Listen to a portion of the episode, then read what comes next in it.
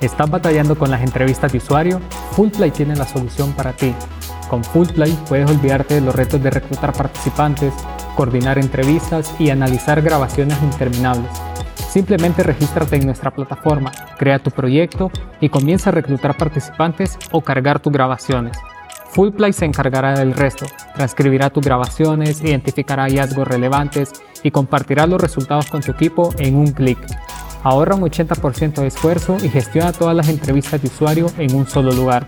No esperes más, visita fullplay.com y descubre cómo puedes entrevistar más usuarios con menos esfuerzo.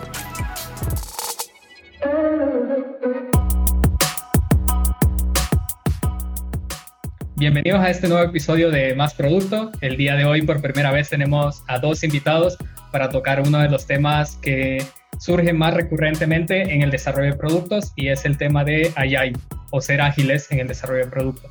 El día de hoy nos acompaña Guillermo y Darío y estaremos conversando sobre este tema.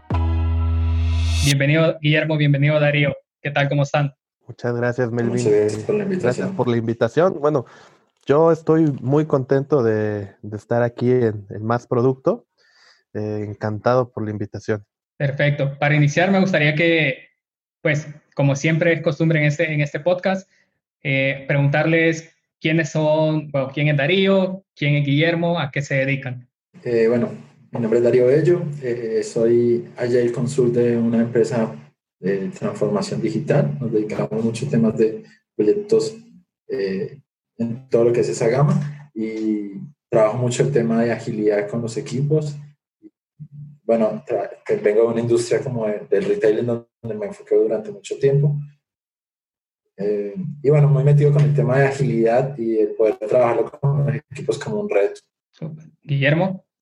Bueno, mi nombre es Guillermo Lechuga, mucho gusto a todos los que nos están escuchando. Soy mexicano, actualmente estoy trabajando como IAL Coach en Dinámica, una empresa parte de Grupo Multiplica. Seguramente aquí a todos nuestros amigos eh, que son product managers, ahí que les guste el UX, conocen eh, la trayectoria de Grupo Multiplica. En Dinámica, bueno, es una consultora que hace, eh, se enfoca en la transformación digital. Y bueno, mi historia es bien rara con todo esto de la agilidad. Yo para iniciar estudié diseño gráfico, pero toda mi carrera profesional me dediqué a programar pero de repente empecé a incursionar en, puestos ahí de jefatura, de liderazgo, de gerenciamiento, y fue ahí donde empecé a conocer yo el tema de la agilidad. Me empecé a enamorar, ya igual de Management 3.0, ya hacía cosas muy parecidas, y fue ahí donde me quedé. Me volví Scrum Master, me volví después allá al coach, y es donde sigo. Me encanta la agilidad y me va a encantar mucho platicar un poquito con ustedes de todo este apasionante mundo. Perfecto. Ahora ya entrando más de lleno en el tema, ya que mencionaban que pues tienen experiencia en el mundo de la agilidad. Quisiera que nos contaran qué significa o qué es, es Agile o qué significa pues este tema de agilidad, qué, qué conlleva o, o, de qué se trata. Bueno, eh, la diferencia de, de, mucho lo que nosotros vemos normalmente cuando hablamos de agilidad, pensamos que es como un marco, una metodología, pero la diferencia grande que tiene la agilidad es que si no la casas con el tema de, del cambio de tu comportamiento y de, ver cómo se rigen los valores eh, dentro de lo que estás haciendo, pues como que eh, eso no, no le da sentido a lo que estás haciendo. Entonces la agilidad te lleva a partir de muchos principios que tenían muy relacionados a todo lo que es Lean y lo que hizo Toyota.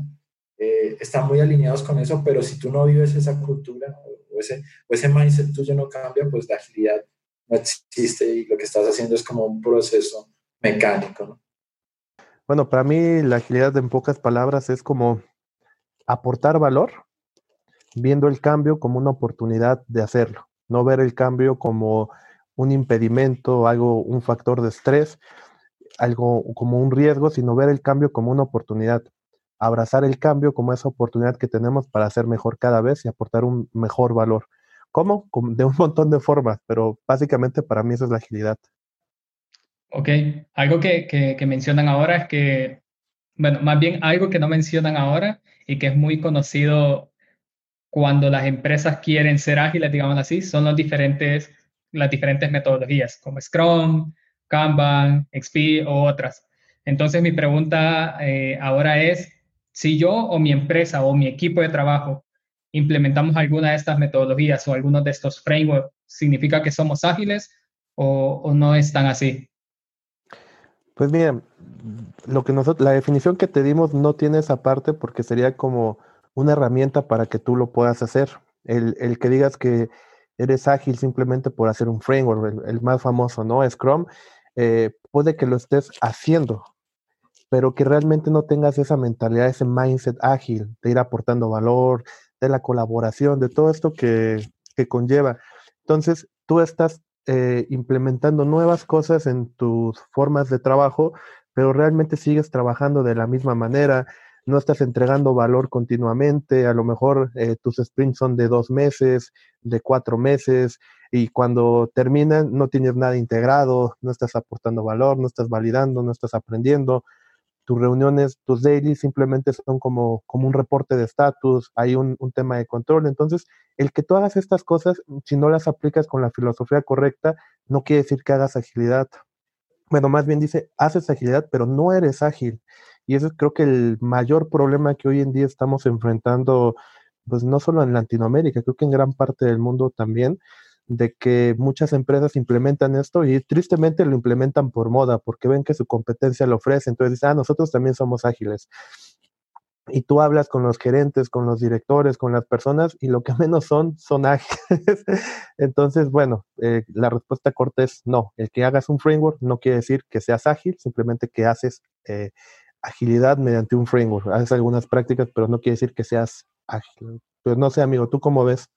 Sí, es muy alineado eso, es que básicamente estos son marcos muy amplios, donde no hay una manera prescriptiva en la que yo te diga, tú tienes que hacer esto y esto y esto para que lo logres hacer. Entonces, cuando damos una, una respuesta de qué es agilidad, nosotros también tratamos de que sea en un marco amplio, no te caso con ninguno de los marcos, sencillamente porque todo depende de contextos. Ya Guille nos hablaba mucho del tema de complejidad, entonces probablemente el contexto que yo estoy viviendo hoy es muy diferente al que tienes tú y no aplique determinado marco.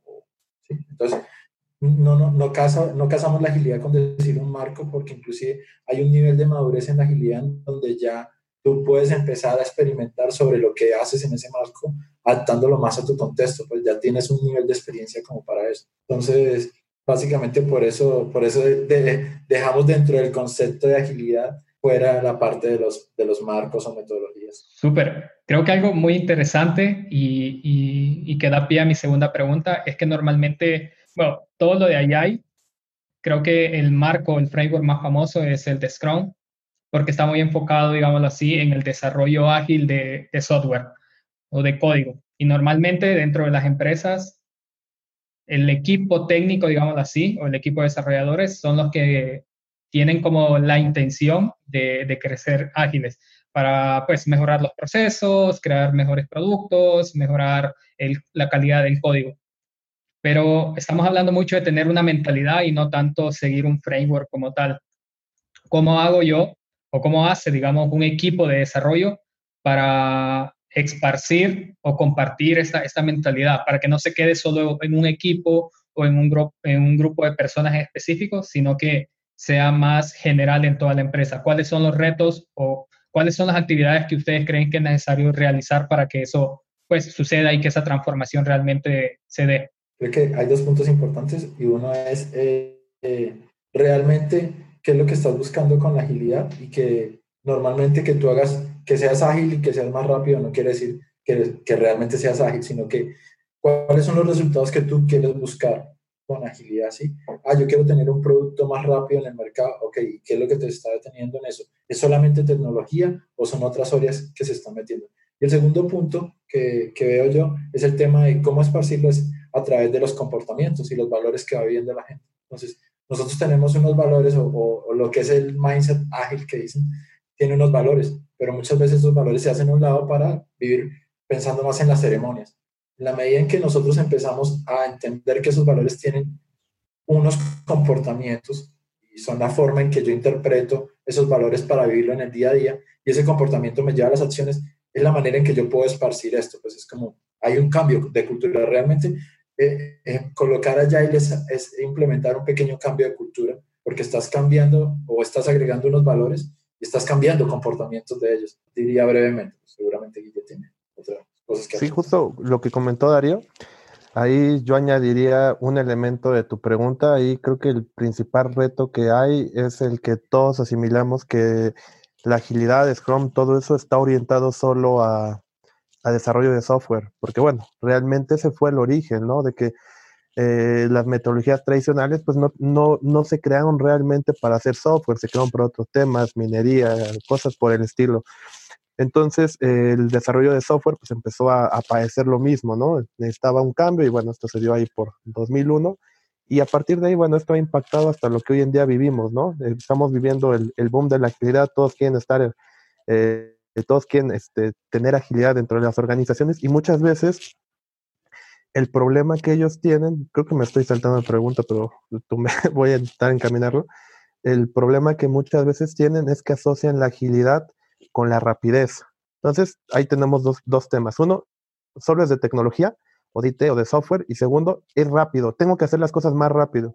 Por ahí hay el libro de Jeff Sutherland que dice Scrum, el arte de hacer el doble de cosas en la mitad de tiempo ahí, o sea, desde ahí ves y la gente lo lee, o sea, obviamente el contenido del libro no habla totalmente de cómo lo, uh, o sea, de cómo vas a hacer eso de manera inmediata, o sea, te dice que eso es progresivo y que el equipo tiene que aprender y, y conforme el valor, los resultados, cosas por así, pero si un CEO o un director, alguien lo lee dice, wow, voy a poner esto y hoy en día como está trabajando mi equipo con las mismas ocupaciones que tiene, yo voy a poder que haga el doble o cuatro veces más del trabajo, añadiéndole más cosas a su día a día, que son estas ceremonias.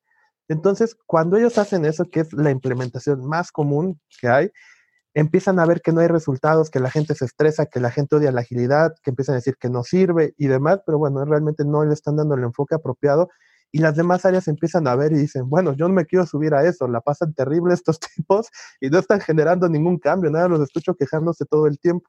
Ahí, ¿qué podemos hacer? Justo como lo dijo Darío, pero aquí hay otra forma, yo diría más de cómo abordarlo, una, una forma un poco más guiada. Eh, en respuesta a esto de, de, que la agilidad o el manifiesto ágil todo está centrado en, software, ahí, bueno, salieron nuevas, yo lo llamo como formas de pensar también o filosofías. Eh, un es Heart of Agile, el corazón de la agilidad de Alistair Cockburn, que fue uno de las, una de las personas que firmó este manifiesto ágil y él propone eh, cuatro acciones básicas. No sí, creo que esas son las cuatro acciones o principios, por ahorita les voy a hablar de otra, que nos dice que haciendo esto, bueno, nos estamos acercando al tema de agilidad y son bien sencillas y son aplicables en cualquier contexto, entorno, no solo en tecnología, y él nos dice que tenemos que colaborar, tenemos que entregar ese, ese, esa parte del valor, tenemos que reflexionar sobre cómo nos, nos, está yendo, qué está bien, qué está mal, cosas así, y tenemos que mejorar. O sea, lo ve de esa manera, y si te das cuenta es aplicable en cualquier entorno, incluso hasta personal. Entonces, esa es una forma de abordar la agilidad y a quién, no le, a quién en la organización le dices, bueno, queremos generar una cultura de colaboración, pues ¿quién no la va a querer, no? Queremos una cultura donde aportemos valor, ¿quién no la va a querer? Queremos una cultura que nos permita reflexionar para poder mejorar. Bueno, eso básicamente podríamos decir que podría ser un paso sencillo para hacerlo. ¿Cómo? Pues ya dependerá del contexto, como decía Darío, estamos en entornos complejos donde yo creo que tú, Melvin, uno de los casos que más eh, te han de sonar a ti es el tema de, de Spotify, que todo el mundo quiere copiar eh, cómo, cómo es la cultura de Spotify, cómo están trabajando, ¿no? Y que a mí me llama mucho la atención. Un banco muy importante aquí de México quería implementar eso. y había una persona que me pidió que yo la coachara. Y cuando empecé a hablar con ella, me decía que nadie dentro de la organización entendía por qué querían traer esta cultura. Y yo les preguntaba, ¿y cómo está en el tema de la agilidad? Y me dicen, no, pues ni siquiera colaboramos, no hacemos esto, no entregamos nada. Y querías ponerle algo que, ni que no iba a funcionar. ¿Por qué? Porque Spotify para llegar a eso pasó un proceso. Es algo muy suyo. Entonces, hoy en día queremos copiar y todo eso. Y lo único que generamos es, es un tema ahí de estrés. Tenemos que ir nosotros encontrando esa manera dentro de la organización. ¿Cuáles son las, mejor, cuáles son las mejores formas de colaborar? Como, por ejemplo, eh, un tema de de la agilidad es, que nosotros vamos a premiar, eh, digamos, el software funcionando sobre la documentación extensiva, ¿no? Y esto te habla como de reducir esas cosas que no aportan, este, que a lo mejor te impiden llegar a entregar eso, que dedican mucho tiempo, pero lo que a ti te importa es entregar valor, que la gente pueda tener tu producto, que lo pueda disfrutar. Incluso esto requiere que entre más rápido lo entregues, pues más rápido puede ser tu retorno de inversión, más rápido puedes mejorar tu producto, etcétera. Y esto en, las organizaciones, ¿qué pasa cuando llevándolo ya para ahí? Cuando quieres hacer un proceso ahí, a lo mejor de que te den un equipo algo, puff, tienes que llenar un montón de formularios, pasar un montón de filtros. Entonces es ahí donde la agilidad tiene que estar, donde, la, donde alguien necesita algo, quizás tendrías que responderle de la manera más rápida. El tema de validación es legal, eh, cosas por el estilo, es ahí donde la agilidad empieza a ser necesaria. ¿De qué sirve? Que yo, yo creo que ahorita Darío igual va a hablar mucho de eso, del pensamiento o el enfoque sistémico de ver el todo. ¿De qué sirve que nosotros en nuestra área de TI la tengamos con agilidad, que, hayamos logrado una buena implementación y que, puff, ellos son unas máquinas, lo que les dan ya están trabajando, lo mejorando continuamente, aportando valor, integrando, si quizás las demás áreas de la organización no, y quizás si ellos tienen un input por detrás que no está a la misma velocidad, ¿de qué sirve que ellos sean tan rápidos si la velocidad que, ellos necesitan para recibir cosas o que, que existan cambios, validaciones, colaborar, o incluso lo que pasa después de ellos no está a la altura?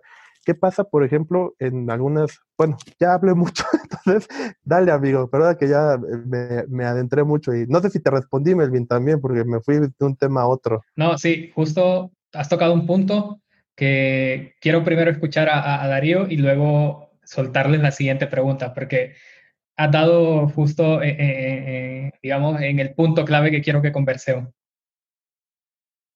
No, eh, básicamente era lo que te decía, el tema de, cómo, de cómo vamos con, con, cómo llevamos la agilidad hacia todos lados. Eh, al final, esto empezó, como decía Guille, y creo que tú también lo aclaraste, en software, pero ah, se ha ido viendo que esa generación de valor es importante, entonces todas las unidades se han dado cuenta que lo pueden ver. Y como vienen de principios de Lean que vimos en Toyota, pues entonces mucha gente en procesos decía, ah, bueno, mira, este es mi value stream mapping y aquí estoy viendo que todos estos son desperdicios y puedo acortar aquí el tiempo para poder generar valor. Entonces, ya empezaron como en el 2017 a aparecer eh, marcos, marcos para, para el tema de la agilidad empresarial, y es decir, ya mover toda la organización. Lo que pasa es que hay, hay algunos que son muy prescriptivos y son densos, entonces van en contra de lo que está haciendo la agilidad. Pero está bastante interesante poder entender, porque ya se está viendo que la empresa tiene que adaptarse a esa complejidad ya a los clientes y debe poder entregarles valor lo más rápido posible y poder adaptarse a la situación que está pasando. Por ejemplo, ahorita lo que nos ha pasado con el tema de la pandemia. Las empresas tuvieron que empezar a reaccionar muy rápido. Los que lo iban a hacer más rápido son los que van a llevar la delantera en esto. Pero muchas veces la burocracia que tenemos internamente o los temas que pueden pasar o los procesos que se definieron que muchas veces no los cuestionamos son los que nos ralentizan. Entonces, está, eh, está bastante interesante el poder ver el tema de la, de la agilidad empresarial porque lo que está buscando es como que flexibilizar un poco más a la organización, siempre pensando en que el cliente es el centro para generarle valor. ¿sí? Súper. Justo lo que, lo que mencionan ahora es que la tendencia es esto, tratar de encontrar, no sé, una receta y tratar de copiarla y aplicarla a la misma organización. Y justo mencionabas tú, Guille, eh, el ejemplo de Spotify como que muchas empresas tecnológicas dicen, no, Spotify lo logró, eh, o sea, es un ejemplo a seguir, implementemos lo mismo. Y me he dado cuenta de algunas empresas que lo intentan implementar y no les funciona, aunque sigan todo al pie de la letra. Entonces, mi pregunta es, ¿qué, qué le recomendarían ustedes a, no sé, a un CEO o a un manager o a una persona que quiera eh, empezar a, ser ágil en su empresa? ¿Cuáles creen que tendrían que ser los primeros pasos? Ya estábamos hablando como de, esta cultura de, cooperación o colaboración, pero ¿qué, otras cosas creen ustedes que, tienen que empezar a hacer antes de tan siquiera pensar en implementar Scrum o implementar otro marco? Mira, la primera, y creo que es la más importante, no sé si concuerden ustedes en esto, Primero es entender qué realmente es la agilidad o el framework que yo quiero poner en marcha, porque no lo entienden. Mucha gente no entiende. Te digo que muchos se van con la trampa de estos títulos eh, marqueteros o de que alguien llegue y les vende una transformación o algo así, y se van por eso. Entonces ellos quieren velocidad, o sea, ellos asocian la agilidad con velocidad. O sea, esto me va a hacer, si lo entregaba en cinco días, que lo entregue en un día y que hagan aparte el doble de trabajo. Entonces, Primero sería entender qué es en sí la agilidad quitarse como ese, ese tabú de que inmediatamente van a tener esta velocidad. Claro que puede ser un resultado de un trabajo continuo, de una mejora continua, con un pensamiento este, ágil. Pero bueno, ese sería el primero. Y el segundo es cómo mi organización se va a beneficiar con el tema de la agilidad. Puede que hoy en día, como esté la organización, ni siquiera lo necesite. Quisiera que quizás está bien. Hay muchas organizaciones que están trabajando bien por su dinámica de trabajo, eh, que igual y no hay tanta tanto cambio, no hay tanta complejidad, hay mucha predictibilidad, hay mucho este tema ahí que, que pueden mantenerlo quizás bajo control, no necesitan tantas iteraciones hasta ahora, entonces empiezan a meter agilidad y ¡pum! se vuelve todo un caos y se empiezan a aferrar de que ya invertí, esto tiene que funcionar, si todos son ágiles, nosotros también, y empiezan ahí a padecer. Entonces ahí justamente serían esos dos puntos, entender qué es la agilidad y cómo o, qué quiero lograr por medio de ella. Esos serían mis primeros dos puntos y dale tú, amigo, yo creo que tú tienes como mil también. no, eh, para reafirmar un poco lo que, lo que dice Guille ¿Qué es lo que pasa? Cuando empiezan a hacer reuniones estratégicas de planificación, eh, normalmente ¿cuántos proyectos hacías? 20. Ok, ahora voy a tener eh, un centro de excelencia. Ok, ¿cuánto vas a hacer? 500. Pero vas a incrementar la cantidad de gente. ¿Qué es lo que está pasando? ¿Cómo vamos a hacer? No, porque es que está lo que decía Guille. Me leí el libro que dice que vamos a hacer el doble con, en, la mitad del tiempo. Entonces, muchas veces lo primero es entender las expectativas, la capacidad que tiene la empresa. Y dentro de la capacidad es también eh, el mindset que tienen, es decir, cuál es la cultura que ellos tienen y qué tanto nos va a costar movernos hacia otro tipo de cultura. Lo otro que decía eh, Guille que es muy importante es, documentarse qué es agilidad, porque eh, mucha gente después llega y dice, nosotros queríamos hacer agilidad, pero vino una consultora y nos puso mil, mil procesos y entonces ahora estamos peor. Sí, es verdad, la consultora está para ayudarte, pero tú eres el que empiezas a asumir qué es lo que te están ofreciendo. Entonces, en el momento en que te empiezas a documentar qué es lo que tú quieres, que realmente al CEO no le interesa saber cuánto, cuántos, cuántos sprints están haciendo, cuántos squad tienen, eso no es lo que le interesa al CEO. Y ese acercamiento entre lo que está haciendo la gente con la agilidad y con lo que realmente necesita el negocio es como lo más clave, si me preguntas a mí. Porque hay una brecha muy grande entre, entre las personas que, que, que, que vivimos el tema de la agilidad es que muchas veces pensamos en esas, eso que llaman métricas, que es como que, ah, mira, no, yo estoy teniendo cuatro iteraciones, cinco iteraciones, y estamos logrando hacer, ajá, pero y al final, ¿cómo se traduce eso en los objetivos que logró la organización? ¿Verdad? Ese producto está teniendo eh, la, la cuota de mercado que queríamos, estamos teniendo verdaderamente una visión de customer centric con la gente. No lo sé. Entonces muchas veces no lo saben, no entienden, se desentienden del modelo de negocio, se desentienden de lo que es el producto. Y al final para mí, si el CEO entiende esto y empieza también a cambiar su modelo de pensar, porque uno de los primeros que lo tiene que cambiar es él. Yo no quiero decir que él tiene que asistir a todos los daily ni nada por el estilo, pero sí tiene que empezar a entender que las cosas están cambiando y que él es el primero en dar el ejemplo. Entonces, si tú creías que el modelo que tú llevabas era de control total, pues eh, es hora de empezar a cambiar algunas cosas, porque si tú no tratas de reafirmar este cambio que quieres lograr en la organización para lograr esos números con tus comportamientos, se empieza a complicar la situación. Entonces, creo que eh, las recomendaciones de mi parte serían esas, pues básicamente es entender que la capacidad no ha cambiado y no, no se va a exponenciar así de rápido.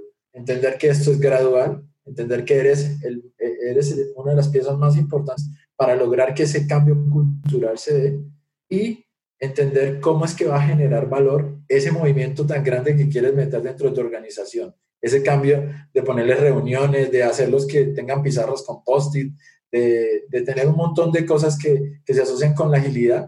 Y lo más importante es que lo entiendas para que después no digas, no, pero es que yo pensé que íbamos a sacar el doble de trabajo o pensé que íbamos a tener más productos, pero más productos no era realmente lo más asertivo para el cliente. Cuando el cliente te dice, no, pues que yo no quiero más versiones, yo que quiero es que me atiendas esto. Y en todas las versiones no lo ha sacado, por favor. Entonces, yo creo que ahí es en donde tienen que enfocarse los, los C-Level. ¿Sabes? También, que amigo, añadiendo un poquito ahí, o sea, tienen que darse cuenta que esto es un proceso. Es como cuando nosotros aprendemos a andar en bicicleta, ¿no? O a caminar nos tardamos, nos caemos, no lo hacemos bien, avanzamos, damos tres vueltas a la rueda y nos caemos otra vez o, o perdemos el equilibrio. Tarda tiempo para que podamos andar, para que podamos ir rápido, para que podamos pasar los, los topes aquí en México. No sé cómo sigue en otro país. Eh, a lo mejor si queremos ya brincar con la bicicleta o manejar con una mano, sin mano, pues eso es una maestría y lleva tiempo. Lo mismo pasa con la agilidad. El tema como está la estructura organizacional también se va a ver impactado. Incluso a lo mejor ahí el tema de los bonos y demás eh, va a tener que cambiar. Entonces, esto es un cambio lleva tiempo, no, implementando ahora va de resultados, quizás te tarde seis, ocho meses en empezar a ver resultados. Y ese es uno de los peores enemigos, el querer que esto implementar ya dé resultados en el primer mes. Y si no da resultados, ya no sirve, lo voy a cambiar, esto no tiene que funcionar así. Ya vimos que el darle libertad a los equipos no funciona, que el, tener este área, eh, perfiles mezclados eh, no está dando resultado como cuando teníamos áreas. Entonces, es que sean conscientes de todo lo que conlleva y que no esperen que esto dé resultados al inicio. Es un proceso, va a tomar el tiempo que tenga que tomar dependiendo de la organización y el acompañamiento que les estén dando.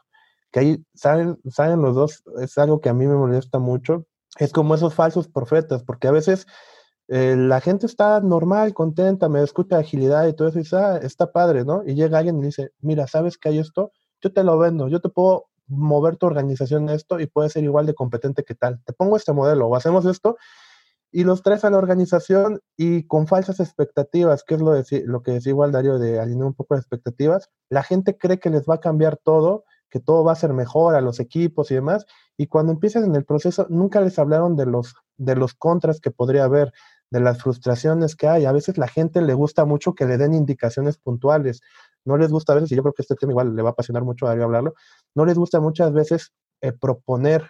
¿Por qué? Porque quizás cuando ellos proponían, les decían, estás mal, eso no sirve. O cuando se esforzaban en hacer algo, se los tiraban y, ellos ya prefieren que les digan qué hacer. ¿Por qué? Para no perder tiempo, para no este, tener que reponer las horas y para no sentirse mal, para no dar ese extra que al final pues, nadie lo, lo toma en cuenta. Entonces, les, les, venden eso, tú vas a ser autónomo, el equipo va a decidir.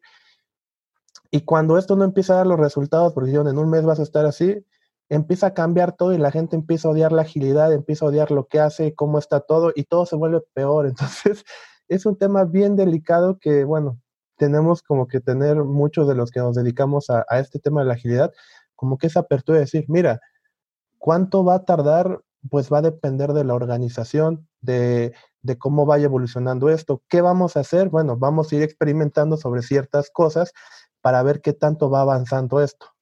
¿Cómo lo vamos a hacer? Bueno, puede ser de esta manera o de esta, lo vamos a ir experimentando, pero por lo menos aquí en México a la gente la palabra experimentar le da miedo. De repente Darío y yo platicamos de que esto puede ser una asociación porque de niño veías eh, la televisión y veías, eh, cuando decían experimento, veías un monstruo, ¿no? Veías a Frankenstein, veías una bomba nuclear, un arma. Por ejemplo, los, los, los que nos escuchan que son gamers, seguramente vio un Resident Evil y, Evil y, y, ven un montón, a Nemesis o cosas así, los zombies, todos fueron experimentos. Entonces todos los experimentos son malos, ¿no? Máquinas que se vuelven locas. Entonces asociamos la experimentación con algo malo. Entonces, incluso hablamos hoy en día mucho de experimentar, pero ni siquiera lo usamos en nuestro día a día. Cuando cambiamos de ruta, eh, porque hay mucho tráfico muy común en la Ciudad de México, estamos experimentando. ¿Y, qué, ¿Y quién dice, experimenté una ruta nueva? No, hoy hice otra ruta, ¿no? Entonces, tenemos que poner la experimentación como una palabra a la que no le tengamos miedo, incluso cuando hagamos un speech de venta. La gente tiene que saber que vamos a experimentar, que no van a salir las cosas como pensamos, que vamos a encontrar el camino, pero lo que sí es que lo vamos a seguir intentando. Pero bueno, eso tiene que estar abierto el, el SEO. Ok. Acá en el podcast hablamos mucho sobre el desarrollo de productos digitales como tal. Mi pregunta relacionando un poco el tema de agilidad y productos digitales, es si, si implementar o ser ágiles nos asegura el desarrollo de un producto de una manera correcta o no. Este, no, yo creo que no hay nada absoluto. ¿sí? O sea, si me lo preguntas a mí, no hay nada absoluto. Eh, puede ser que tú digas que estás haciendo Agile y no lo estás haciendo, puede ser que estés haciendo Agile y te estés equivocando mucho. Lo que sí te, lo que sí te debería garantizar alguien que está como que viviendo esa agilidad, es que te vas a equivocar, te vas a equivocar antes de lo que te hubieras equivocado, te puede costar menos, ¿sí? Vas a tratar de aprender más rápido, ¿sí? Pero no, no quiere decir que esta sea la receta maravillosa y ideal para que todo el mundo vaya. Pues, hay, hay, escenarios en donde probablemente no. Eh, tú, tú, manejas la agilidad cuando tienes demasiada incertidumbre, pero si probablemente tú tienes muy claro qué es y lo que necesitas es tener gente experta para hacer eso, quieres darle rápido a hacerlo de esa manera sin necesidad de aprender mucho del mercado, pues no es la agilidad lo que, necesitas. Entonces, yo ahí sí soy eh, como muy abierto en el sentido de que todo hay que ver cuál es el contexto y la agilidad no es una, no es una receta mágica ni una varita que dice, ah, listo, ya con esto resolvimos todos los productos del mundo. Es, es algo un poco más complejo. Eh, es mi apreciación. Bueno, yo creo que por lo menos en el desarrollo de productos eh, digitales, que supongo que es como la mayor parte de la audiencia que, que se dedica a esa parte, yo creo que la agilidad aporta muchísimo. ¿Por qué? Porque básicamente lo que nos dice la agilidad es que nosotros, lo que decía Darío, estemos validando con el usuario, estemos entregando valor de manera iterativa, incremental. Esto quiere decir que vamos a ir de poco en poquito, vamos iterando, vamos entregando algo, vemos si funciona, si no funciona, bueno, vamos mejorando, ¿no? Si funciona bien, bueno, ¿qué sigue, no? ¿Cómo puedo hacerlo mejor? Y, vamos conociendo más del usuario. Creo que algo súper importante y, y que lo hemos visto hoy en día, los tiempos han cambiado. Antes cualquier cosa que te daban, pues la consumías, ¿no? Es lo que te imponían. Lo podemos ver con la televisión, ¿no? Nos ponían cualquier cosa, las televisoras más importantes del país, por ejemplo en México, y lo consumías.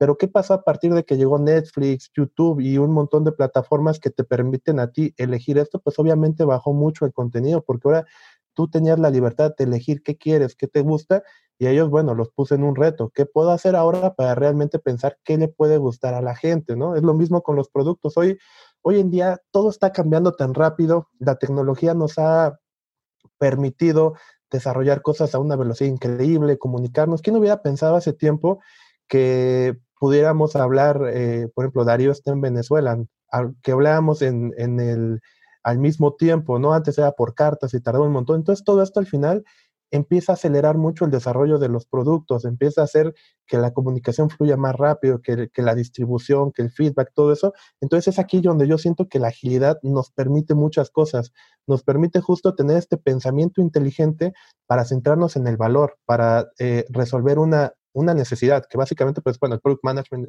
está centrado en eso, o sea, ¿qué, qué vamos a hacer y qué va a resolver, ¿no? ¿Qué, qué vamos a atacar ahí de, de, lo del usuario? ¿Cómo lo podemos hacer de la mejor manera? ¿De qué manera nos podemos diferenciar? ¿Cómo podemos hacer más con menos? ¿Cómo podemos entregar ese valor sin arriesgar tanto, ¿no? ¿Qué pasaba antes?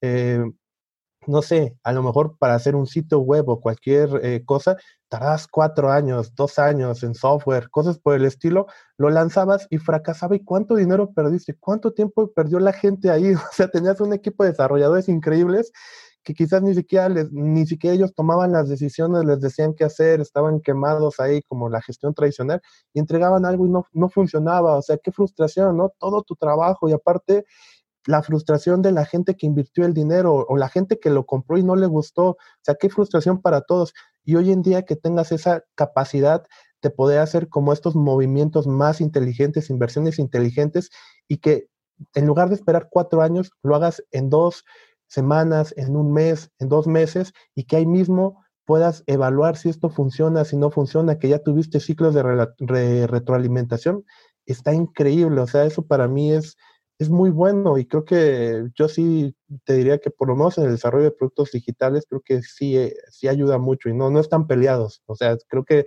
son muy, muy amigos y tienen que ir de la mano siempre. Excelente. Bueno, muchas gracias Darío y Guillermo. Ya para ir cerrando el episodio, me gustaría preguntarles qué recomendaciones o sugerencias ustedes le darían a alguien que quiere empezar a, aprender un poco más sobre, sobre Agile o alguien que ya lleva un tiempo, digamos, eh, en este mundo que de pronto tal vez su empresa está implementando alguna, algún marco o algún framework. ¿Ustedes qué recomendaciones de recursos, libros o materiales recomiendan que consideren que son valiosos y que aportan mucho conocimiento o mucho valor en este mundo de AI? Fíjate, eh, yo creo que de, de, lo que es Scrum o Kanban o de cualquiera de esos marcos van a conseguir información en cualquier lado. ¿sí? Una de las cosas que, que más nos apasiona a, a Guille y a mí, en esto voy a hablar por los dos, es cómo, cómo tiene que haber un cambio en el pensamiento del liderazgo. Pues, eh, si, yo, si yo te diera una recomendación, hay cosas que necesitamos saber, empezar a ver y es cómo, este, cómo necesita cambiar ese liderazgo. ¿Y qué les recomiendo yo? Pues ver un poco lo que es Management 3.0. Eso es, eso es algo bastante interesante, es una propuesta de Jorgen Apelo. Y ahí hablan como en seis ejes, cosas bastante interesantes de cómo debe cambiar para irse como, eh, como que adaptando el mindset del líder al equipo y el equipo también lo vaya interiorizando y dándole prácticas para que él vaya eh, reflexionando y aprendiendo, porque lo, más, lo, mejor de las prácticas es cómo generar conversaciones y esas conversaciones cómo se traducen en acciones que va a ir trabajando. Eh, por, por, un lado eso, o sea, porque en realidad a nivel de, de, de, lo que es Scrum, pues pueden conseguir cualquier cantidad de información y de verdad recomendar un libro es como que eh, como sesgar a la gente con, con, esa, con esa propuesta, pero desde mi punto de vista, pues. Eh, pero yo les recomendaría mucho el tema de cómo cambiar eso.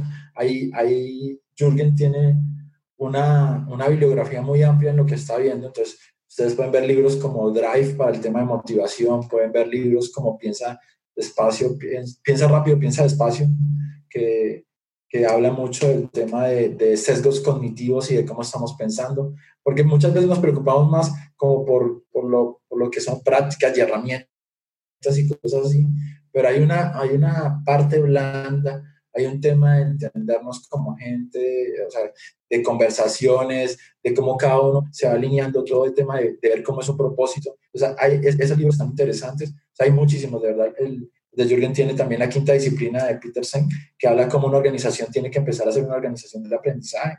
Entonces, eh, todos los libros van siendo muy interesantes y si yo tuviera que hacerles una recomendación, les digo, váyanse, dedíquenle bastante tiempo a esta parte porque en la medida en que vayan queriendo implementar agilidad, eso, lo, eso los va, lo van a tener que trabajar bastante. Después, eh, seguramente con la guía de Scrum van a, van a poderla repasar muchísimo, van a ver, seguramente si van a algún curso de Scrum, de Scrum Alliance, de Scrum de Certiprof, de Scrum Style, van a tener muchísima información sobre cómo, cómo aterrizar el marco, las ceremonias y todo esto, o, o si van a ver el tema de Kanban con Kanban University, o lo que vayan a ver, si quieren ver un tema de escalado, pues ahí van a, van a, van a conseguir mucha información. Pero de verdad el tema de, de, poder trabajar estas habilidades blandas, de poder entender cómo mover a las personas, de cómo empoderarlas, de cómo realmente cambiar tu forma de liderizar. De eso no hay tantas propuestas y nos hace falta mucho poder apalancar a los líderes en eso. esa sería mi recomendación. Perfecto. Guille. Yo ya no voy a hablar, porque he hablado mucho. No, no es cierto. Este, bueno, justo comparto lo mismo que dijo Darío. Yo les recomendaría algo que es, si ya iniciaron, que de repente den dos pasitos atrás, que se regresen y que vean el, el manifiesto ágil. Mucha gente dice, ah, sí, el manifiesto, y hasta te los pueden decir de memorias, pero que reflexionen un poco, ¿qué tanto esto en el día a día está sucediendo? Sobre todo el tema de los principios, que hagan como un check-in y que ahí mismo eh, generen acciones. Ok, esto está sucediendo, eh, en el último mes me sucedió esto, no. Ok, ¿qué fue lo que me llevó a que esto no sucediera o a la organización? ¿Qué cosas podemos hacer para que suceda? Y que empiecen a experimentar, porque justo ahí están los principios, es la base para, para partir y demás. Y muchas veces no sabemos si somos ágiles. Hay muchas organizaciones que son ágiles a cierta medida, pero ni siquiera lo saben. y, cuando quieren implementar agilidad, igual ya están haciendo cosas muy bien y van con una persona incorrecta y pues las cosas empiezan a salir mal, ¿no? Entonces, regresense dos pasitos, léanlo, échenle un ojo, por ejemplo, a Modern Agile de Joshua Kerievsky, que es muy parecido a Heart of Agile, que de decir. A los dos échenles un ojo.